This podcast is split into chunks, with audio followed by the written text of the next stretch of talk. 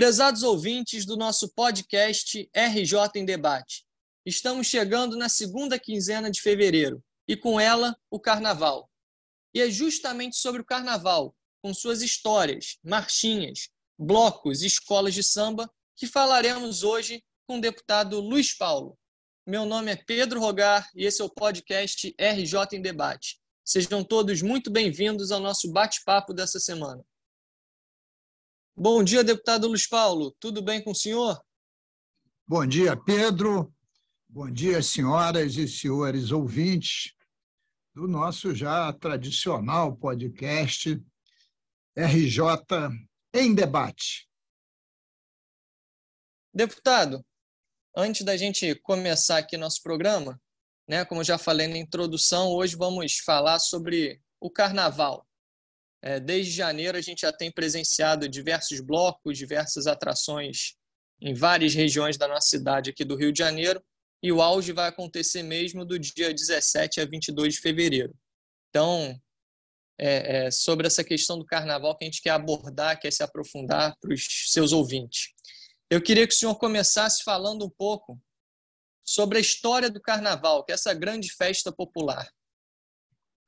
Ô Pedro, o carnaval no nosso Rio de Janeiro e no nosso país, ele tem diversas fases. Né? Mas uma das características do carnaval, de uma maneira geral, é uma festa pagã. Né? O que é uma festa pagã? É uma festa que não é religiosa. E dos estudos que pode remontar o carnaval até a Babilônia. Né? Mas tem outros estudos que dizem que o carnaval pode estar ligado à mitologia greco-romana. Por exemplo, ao deus Baco, que é um deus romano, deus do vinho, né? mas também o deus dos prazeres do vinho, da carne, enfim, dos prazeres do corpo e que na mitologia grega o Baco foi, de, foi batizado com o nome de Dionísio. Né? Então, no fundo, no fundo é, o carnaval na Europa, etc., está ligado né, a essas origens, festa pagã. Já lá no século VIII, Pedro, no século VIII, a Igreja Católica criou o carnaval ligado à quaresma. Porque a palavra carnaval, etimologia, ela quer dizer fora carne. Né? Mas a carne aí, no, no festa pagã, a festa dos prazeres. E a quaresma tem uma das as características da quaresma é, uma delas é o jejum e abstinência de carne. Né? Como é que você, você faz, praticaria as exuberâncias pagãs, os excessos até o carnaval, e os 40 dias seguidos você estaria em penitência por isso, se preparando para a Páscoa e a Quaresma. Por isso que o calendário do carnaval é sempre móvel mas sempre será terça-feira, será sempre 40 dias antes da, da Semana Santa. E esse período de quaresma começa onde? Na quarta-feira de cinzas. Daí a gente sempre dizer que retoma um outro processo de vida a partir da quarta-feira de cinzas. Você sai, do seu ponto de vista religioso, de um período, entre aspas, só entre aspas, pecaminoso, para voltar na quaresma e retornar a um período em busca da santidade. Então, no fundo, no fundo, tem esse aspecto né?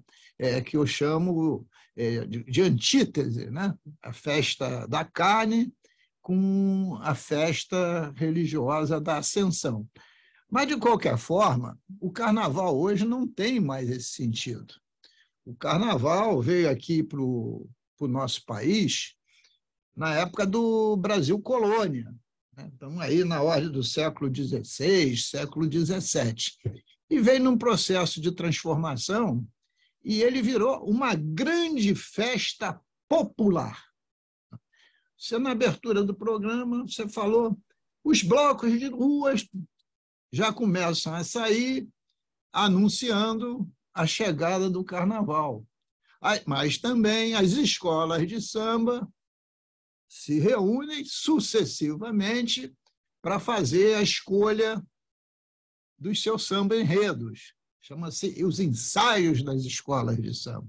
Isso tudo pronuncia a chegada do carnaval, que vai começar no sábado e se estende até terça-feira, apesar de alguns foliões continuarem na rua nas, na quarta-feira. Eu sou originário de um bairro na nossa cidade do Rio de Janeiro, que é o Engenho de Dentro, especificamente a Chave de Ouro, que uma das questões mais tradicionais do carnaval era o bloco da quarta-feira de cinza, que ia às ruas, era proibido, a polícia reprimia, aí mesmo que acontecia. Era o bloco da quarta-feira de cinza. Então, o carnaval está entranhado fortemente na nossa, na nossa cultura. Né? E é exatamente aquele momento também para você extravasar, fazer a sátira política, a sátira social, você se rebelar contra os poderes dominantes, você extravasar a luta contra o racismo, contra o preconceito religioso, fazer as críticas mais contundentes possíveis aos mais diversos tipos de desvios de conduta, e também você enaltecer grandes momentos históricos da nossa cultura, para você enaltecer grandes figuras históricas, principalmente ligadas à cultura, à música é, popular brasileira. Essa é um pouco a história do, do nosso carnaval. Né?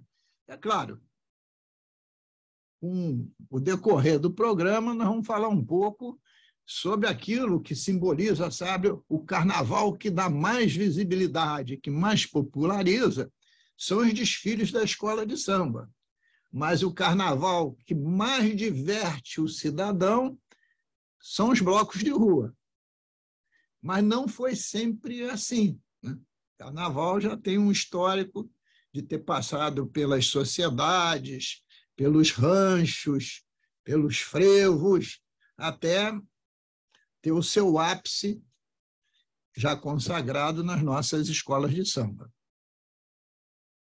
Deputado, o senhor acabou de falar sobre, primeiramente, sobre como o carnaval chegou aqui, né, no Brasil, através dos colonizadores portugueses entre o século XVI e XVII, e começou a falar das mudanças. É justamente sobre esse assunto que eu queria abordar. Queria que o senhor contasse um pouco para os ouvintes sobre as mudanças sofridas ao longo dos anos. É, as manifestações né, começaram, como o senhor acabou de falar, com baile de máscaras, os cordões, ranchos, festas de salão, aborda um pouco aqui para os nossos ouvintes sobre, sobre essa evolução histórica do carnaval no nosso país. Ô Pedro, olha só. Eu tenho 77 anos de idade aqui na cidade do Rio de Janeiro. Então, eu já vivi muitas e muitas fases do carnaval. Na época da minha juventude, e exatamente eu como morador do Engenho de Dentro, você tinha durante o dia, principalmente, mas não só, o carnaval de rua. Né? Diversos bairros da cidade construíam um coreto. Né? Este coreto você convidava ou contratava um cantor, um, uma banda de música, né? com alguns instrumentos, principalmente percussão, e do coreto se tocava marchinhas e, e também sambas, etc, etc. E naquela rua onde estava o coreto, as pessoas ficavam lá brincando, dançando, a grande maioria fantasiada. Essa era uma forma de divertimento popular. A outra forma, também de carnaval de rua, eram os blocos de rua. Lá no Engenho de Dentro, nós tínhamos o Bloco dos Brotinhos, que eram todos homens e jovens, homens e mulheres, fantasiados de pirata, e tinha o famoso Arranco, Bloco do Arranco, que mais tarde até se transformou em escola de samba. O, a madrinha do Arranco era a Portela, ali naquela época caracterizado pelo presidente de honra da Portela, que se chamava Natal, famoso Natal. Bom, então o carnaval de rua se expressava né, pelos coretos e pelos blocos de rua. Mas tinha também o carnaval nos clubes, os bailes dos clubes. Voltando lá onde de dentro, lá na divisa com o tinha o Mackenzie tinha o famoso baile do Teatro Municipal, com concursos de fantasia. Teatro Municipal fazia um baile de gala, com concurso de fantasias, originalidade e luxo. De regatas do Flamengo, tinha o baile do vermelho e preto. Né? E por aí vai. Né? Então, essa era outra forma de expressão. E, mas os bailes dos clubes eram principalmente à noite. E um dia da semana, esses clubes, que geralmente no domingo à tarde, ainda faziam um baile para as crianças. E todo mundo fantasiado de perro, colombina, bate-bola, palhaço, é, vestido, homem vestido de mulher, enfim, todo tipo de fantasia possível. Até porque as máscaras também são típicas do carnaval, onde pessoas queriam brincar o carnaval e não revelar sua identidade. Uns usavam máscara, outros se pintavam, etc. O famoso bate-bola, você não tem, você, o teu corpo todo está tapado, você não vê nada de quem está atrás, é, fantasiado de um bate-bola. Essa era uma forma popular de manifestação. E tinha os desfiles. Né? Os desfiles, você tinha ainda as sociedades, os ranchos e as escolas de samba. Né? Que, com o tempo, as sociedades e os ranchos foram perdendo o espaço porque as escolas de samba se tornaram um grande viés da expressão popular e do turismo primeiro desfile de escola de samba aqui foi em 1929. Já tivemos escola de samba desfilando na Rio Branco, na Presidente Vargas, até a feliz ideia do governador da época, Leonel Brizola, e do seu vice, Darcy Ribeiro, de chamarem o grande arquiteto Oscar Niemeyer para projetar a passarela do samba, né? para ser o local dos desfiles das escolas de samba, para sempre, né? e, ao mesmo tempo, que aquilo fosse escola para as crianças. Isto era o ano de 1984. E eu tive até o prazer, como engenheiro, de trabalhar na construção da passarela do samba período que não choveu, e ela foi construída em 120 dias, porque tinha a data certa para funcionar, que era o sábado de carnaval. Então, isso é um pouco a história do carnaval, de uma forma muito resumida, na nossa cidade. Mas, como expressão cultural, né, o samba que tem origem ali na Praça 11, na nossa cultura africana, ele realmente ganhou uma expressão popular, cultural muito grande e se expandiu para o mundo. Então, o carnaval virou sinônimo de turismo e de receita. Né? Quer seja a receita de ISS, Imposto sobre Serviço, para o município, porque a escola de samba não desfila com, com os carros monumentais, as suas fantasias, etc., da noite para o dia. Meses antes tem todo um processo laboral para preparar os carros alegóricos, as fantasias, os, os, ornamentos de mão, as comissões de frentes, etc. Né? E também o carnaval de rua, por onde vai passando, evidentemente também vai incrementando o comércio e vai gerando ICMS. Né? Então, também o carnaval é fonte de divisas para o país, né? porque atrai muito turismo. E essa receita ela é expressiva. No cômputo geral, é muito engraçado isso, é, no período de carnaval em si, né, esses quatro dias, esses números não se tornam expressivos, apesar de o serem, porque parte da população do Rio de Janeiro, principalmente de, de maior poder aquisitivo, vai para fora do país ou vai para outros municípios. Então, você aí perde ICMS, mas o carnaval compensa isso tudo. É como fosse um zero a zero, mas se não tivesse o carnaval, seria uma derrota. Né? Então, é, a gente tem que ter é, um pouco essa visão. Né? Então, o carnaval, com o tempo, se tornou a maior festa popular do Brasil. E não é mais hoje típica, a festa típica do Rio de Janeiro. Carnaval de Salvador é famoso, o carnaval de Recife é famoso, e aí no Recife com o frevo, né? e mesmo o carnaval de São Paulo hoje é um carnaval também de grande, grande porte. Então, o carnaval hoje está umbricado fortemente no processo cultural brasileiro. Deputado, já que nós estamos recordando, eu não poderia deixar de mencionar as grandes marchinhas de carnaval tocadas nos clubes, nos grandes blocos que desfilam suas alegrias pelas ruas do Rio. Como não lembrar de O Abre Alas, de Chiquinha Gonzaga? É mais ou menos assim. O abre alas que eu quero passar. Eu, seu ouvinte já viu que cantar não é o meu forte, mas mesmo assim dá para a gente curtir aproveitar um pouco o carnaval. Então, deputado, alguma marchinha que vem à sua memória agora, de imediato? Olha, a nossa Chiquinha Gonzaga, quando escreveu e introduziu o Abre Alas, foi em 1899. É tão importante que foi em 1899.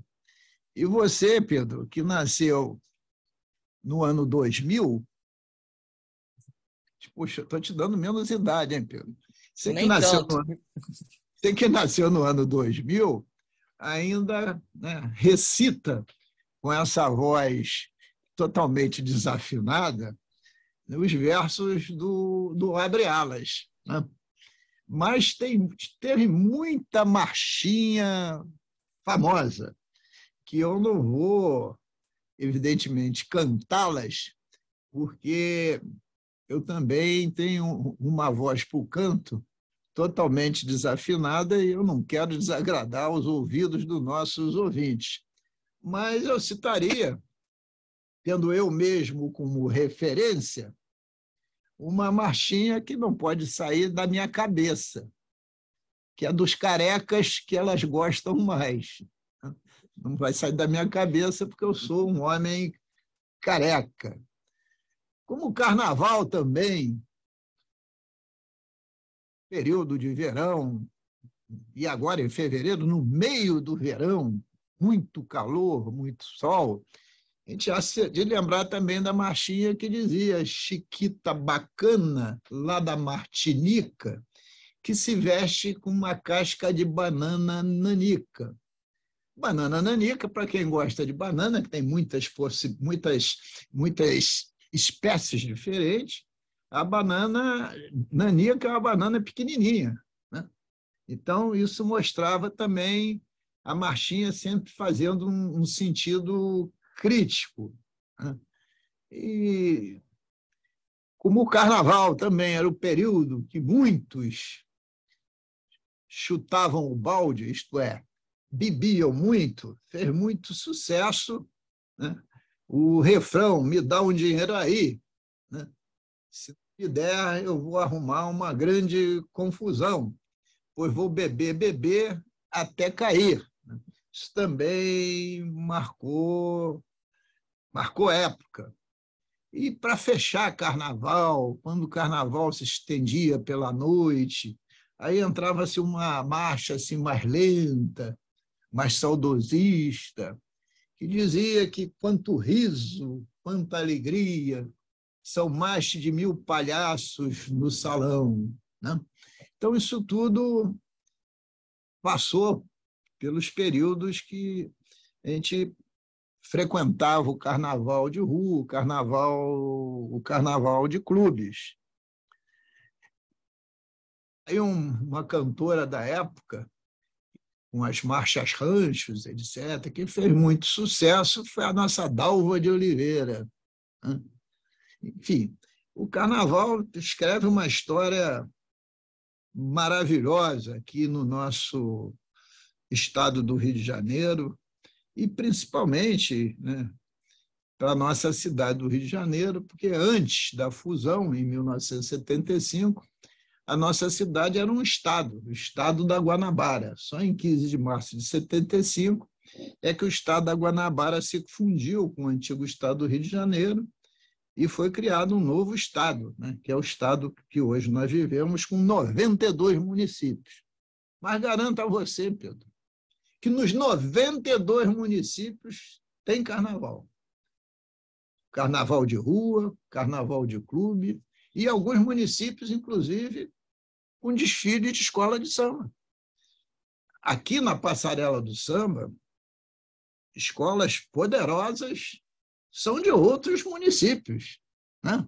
Vide a Grande Rio, vide a Beija-Flor, né? que não são da cidade do Rio de Janeiro mas são é, comunidades muito fortes com escolas de samba que apresentam um carnaval de excelência. Né? Deputado, é, logo no início do programa. No, calma aí, foi mal, desculpa. Pode? Vai, Pedro. Deputado, logo no início desse nosso episódio do podcast RJ em Debate, o senhor falou sobre uma questão que me deixou curioso né, que as escolas de samba no início desfilavam é, na Avenida Rio Branco e a partir de 84 na criada Passarela do Samba, o Sambódromo. E aí o senhor falou que participou nos idos 83, 84 como engenheiro civil do DER da construção do Sambódromo desde o seu início. Conta, conta aqui para a gente um pouco sobre isso, que eu fiquei curioso. O, governador Leonel Brizola tinha como vice o professor Darcy Ribeiro, né? que era também seu secretário de Cultura. Então, eles imaginaram que, em vez de você ter desfiles itinerantes, né?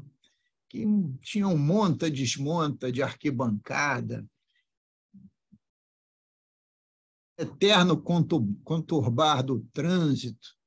Ora era na Presidente Vargas, ora era na Rio Branco, enfim, que podíamos ter um, uma passarela que estivesse um local fixo, né, que não mudaria de carnaval para carnaval. Então, e ao mesmo tempo que esta passarela do samba pudesse ser, no período não carnavalesco, escola de primeiro grau. Que você ligaria também o samba ao processo educacional. E os dirigentes do Estado, está, o Brizola com o Darcy, contrataram o arquiteto famoso Oscar Niemeyer para projetar a passarela do samba. E esse projeto foi feito e definido para já funcionar no Carnaval de 84. O governo do Estado fez um convênio com o município da capital, o município da capital ajudar com recursos para a construção da passarela, e nessa parceria foi edificada a passarela do samba. E eu fui requisitado para trabalhar nessa obra, que foi para mim motivo de muita satisfação, porque não é comum você erguer uma obra de concreto em, 40, em, em quatro meses, 120 dias, em pleno verão, onde a chuva é torrencial.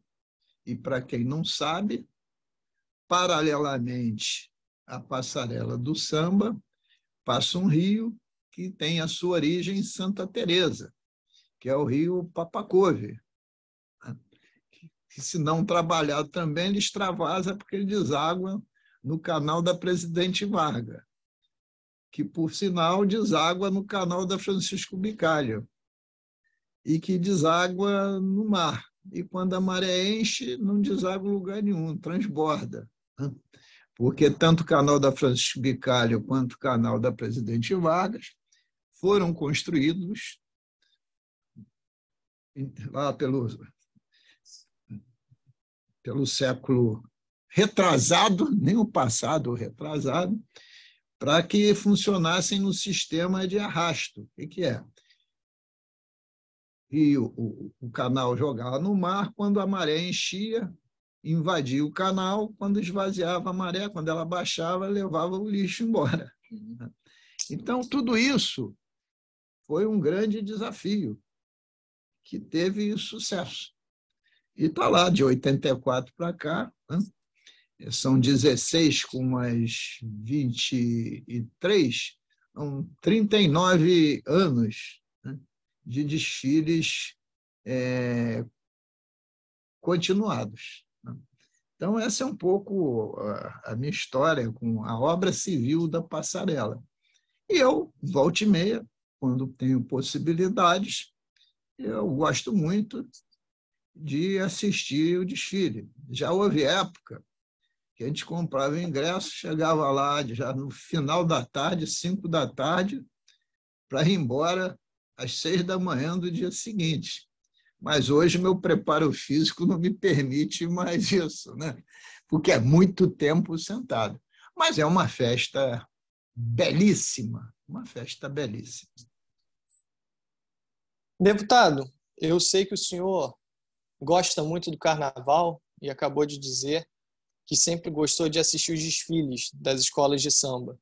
Eu sei que o senhor gosta de assistir tanto de casa quanto ali ao vivo, né, no sambódromo. E aí eu queria fazer algumas perguntas. Primeiro, o que mais impressiona nesses desfiles? Tem alguma escola também que o senhor tenha mais afinidade?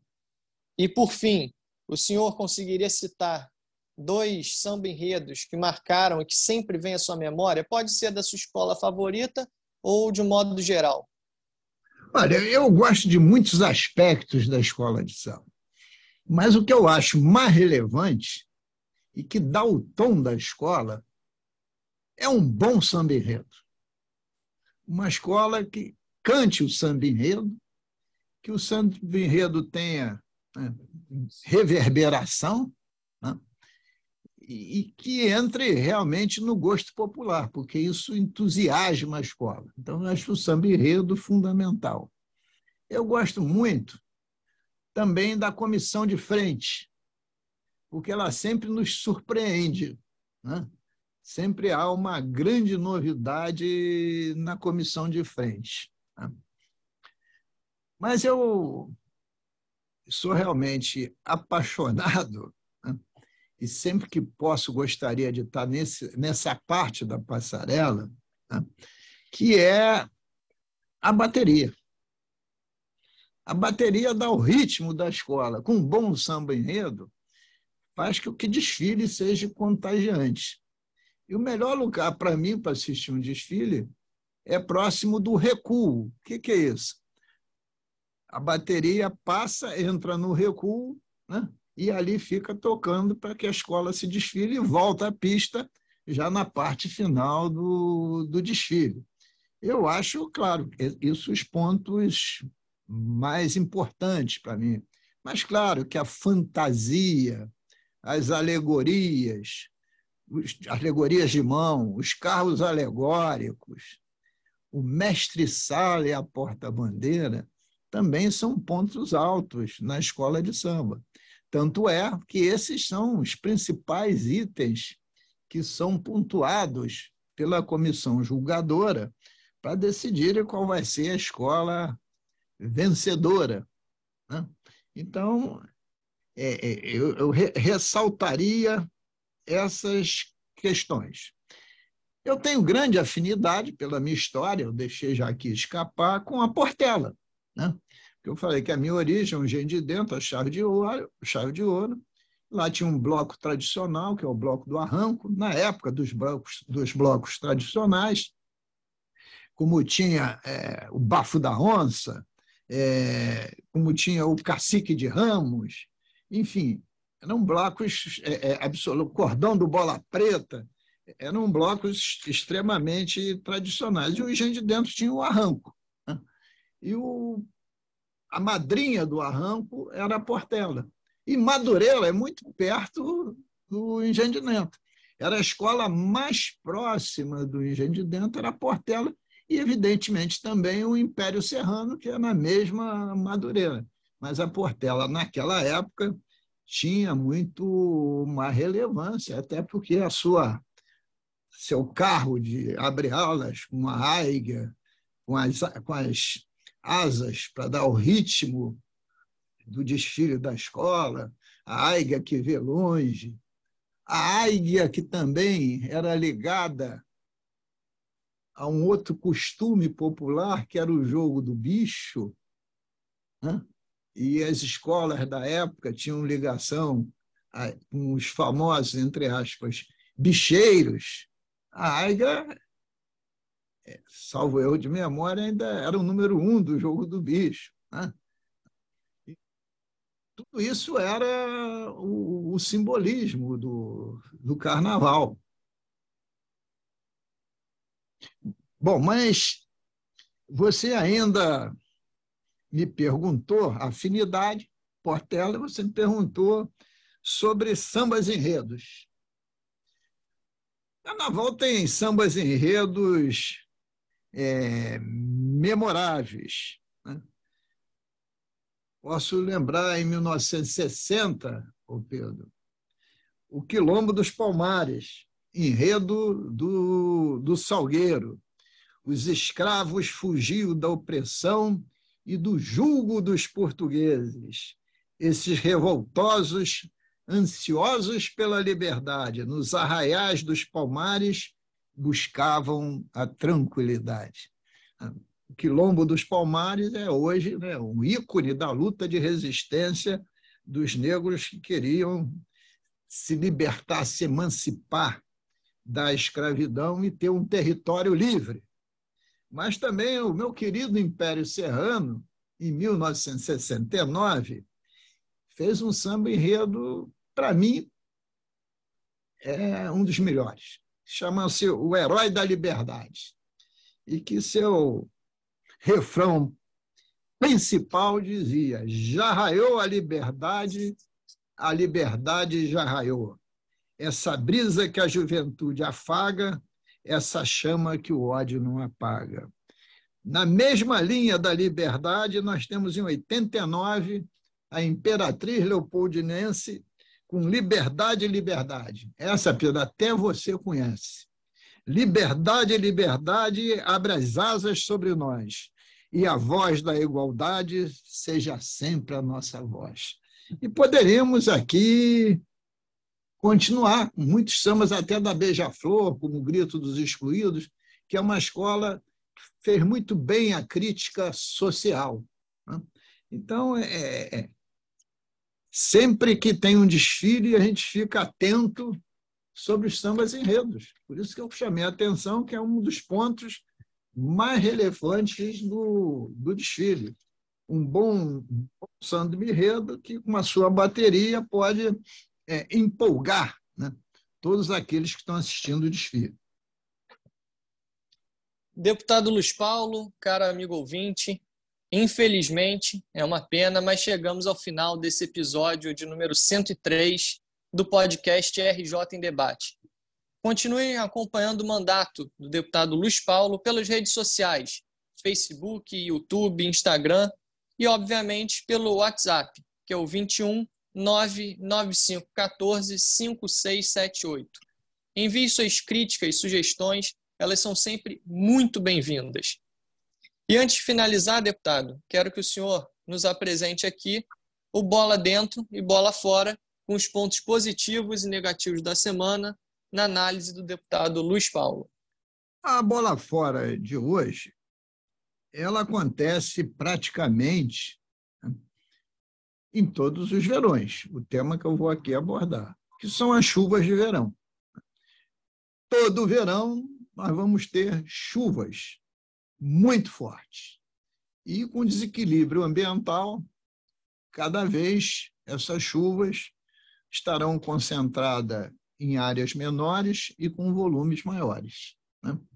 Por via de consequência, o estrago é muito maior. A última grande chuva aqui do Rio este ano, agora no mês de fevereiro, deixou seis mortos. Quando estou falando no Rio, estou falando no estado do Rio de Janeiro. Né? E por que a bola fora? A bola fora não é para chuva, a chuva existe, vai acontecer.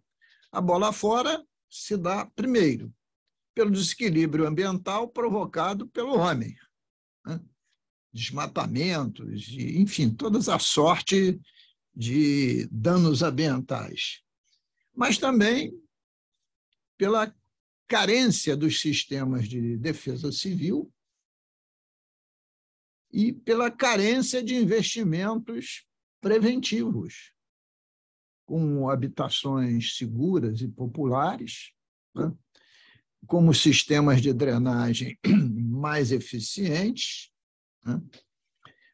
e até mesmo né, você ter ações né, que você distribua e faça contenções prévias das águas que descem das encostas para as áreas planas, como políticas de reflorestamento que ajuda a reter a água no solo, com a sistematização da limpeza urbana para evitar o lixo nas calhas dos rios e o entupimento dos ralos. Né?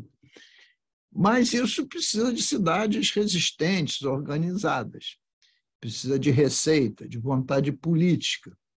Porque ninguém pode ser surpreendido pelas chuvas de verão, né? que todo verão acontece. Então, a gente está aí se arrastando com esse processo. Todo verão é uma nova tragédia. Queria lembrar 2011, a catástrofe da região serrana. Nós fizemos aqui na Assembleia uma CPI que eu presidi, para a gente verificar essas causas daquele desastre na região serrana. E lá tem um rol de medidas que deveriam ser tomadas. Algumas foram, mas ainda em pequena quantidade. Tanto é que Petrópolis, há dois anos atrás, foi fortemente abalada novamente. Né? Então, a bola fora é exatamente pela essa inércia em relação a um, uma tragédia anunciada. A bola dentro de hoje vai para a minha querida escola de samba de Madureira, a Portela, porque ela vai completar 100 anos. Isto é, a Portela existe né, desde o primeiro desfile, que foi lá em 1926, salvo eu de memória. A Portela, nas suas tradicionais cores azul e branco, né, já pontuou, já venceu muitos carnavais, né? e com a sua característica, que é trazer a águia né? no, seu, no seu carro de frente, no seu carro abre-alas, né? o nome que quiser dar. Né? Esse ano ela vai desfilar com um enredo muito interessante, o azul que vem do infinito. E esse tema será desenvolvido pelos carnavalescos Renato Lage e Marcia Lage. Né? E então a gente espera que a Portela, nos seus 100 anos, faça um grande desfile de agrado de todos aqueles que possam assistir presencialmente ou pela TV. E que realmente ela demonstre, como diz o samba, que o céu de Madureira é mais bonito. E que Portela nós chamamos além do infinito. E que a águia da Portela lhe dê leveza e força para que, que a Portela faça um desfile inesquecível no seu centenário.